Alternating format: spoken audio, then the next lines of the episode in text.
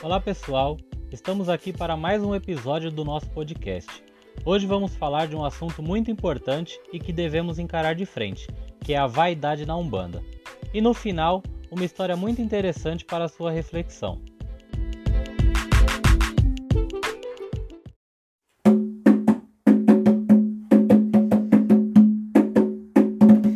Armando um batuque de fé em contos e encantos da Umbanda.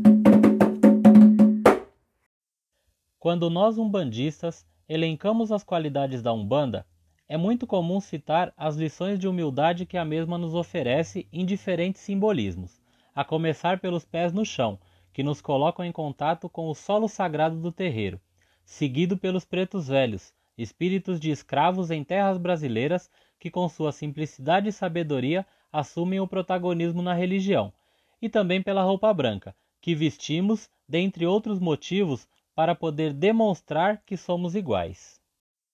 No entanto, cabe lembrar que, assim como os outros templos religiosos, um terreiro é um espaço necessariamente de evolução espiritual. Quem entra ali e coloca a roupa branca não virou santo. A doutrina umbandista nos é passada, mas o processo de transformação, orientado pelos valores e princípios inerentes à nossa fé, não se dá da noite para o dia. Aliás, Arrisco dizer que é justamente por estarmos no terreiro que seremos colocados frequentemente em testes para enfrentar nossos atrasos e defeitos. É como se esses florescessem para que possamos então lutar contra eles.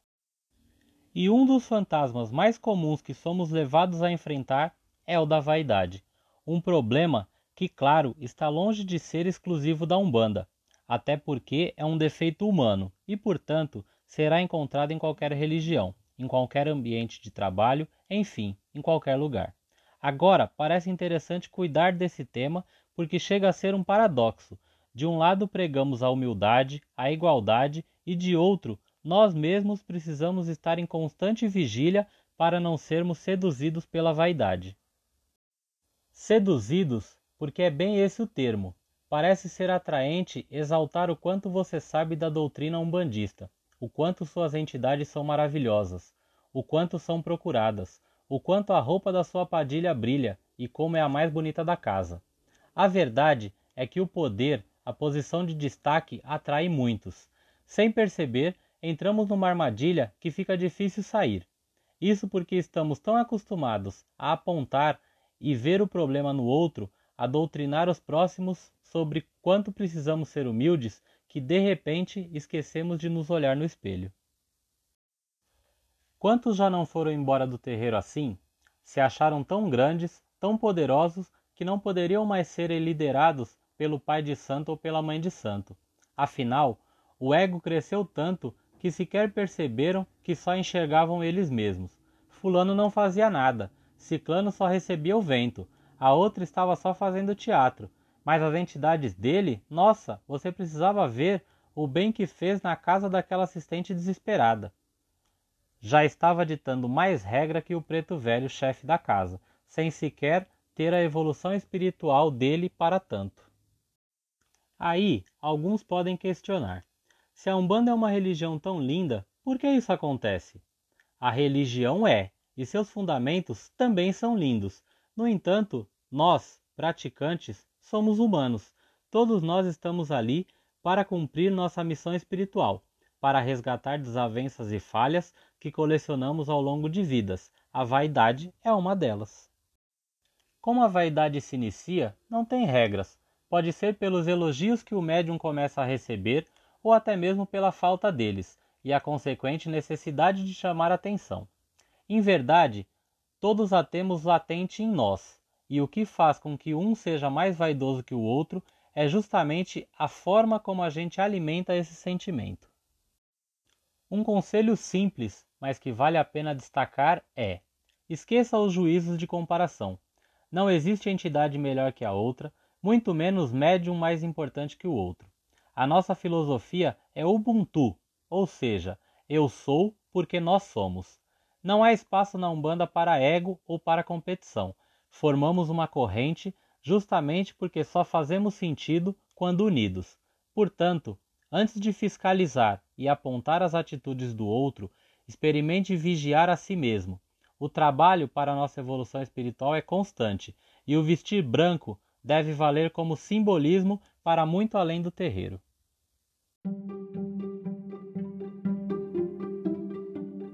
Agora vamos refletir sobre uma história muito bonita deixada pela vovó Maria Conga.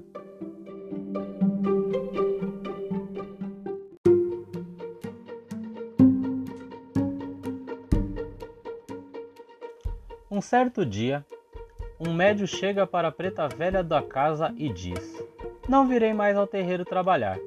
A preta velha respondeu: Mas por que, meu filho? Ao que o médium falou: Ah, eu vejo a irmã que fala mal da outra irmã, o irmão que não ajuda nem varrer o chão, entre tantas e tantas outras coisas erradas que vejo fazerem no terreiro.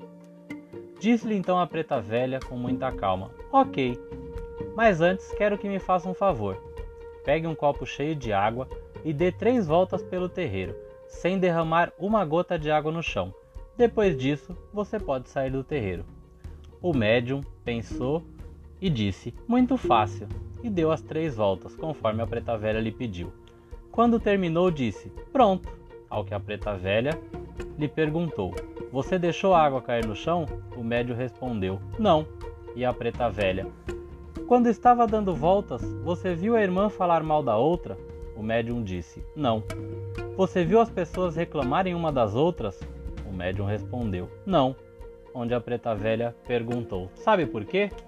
Porque você estava tão focado no copo para não derramar a água no chão que não prestou atenção no que estava à sua volta.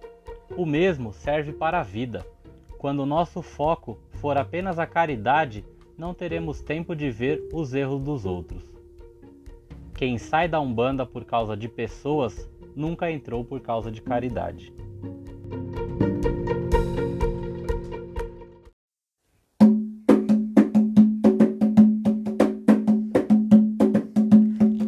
Nossas redes sociais e siga nosso canal no YouTube. E não perca as novidades. Armando um Batuque de Fé.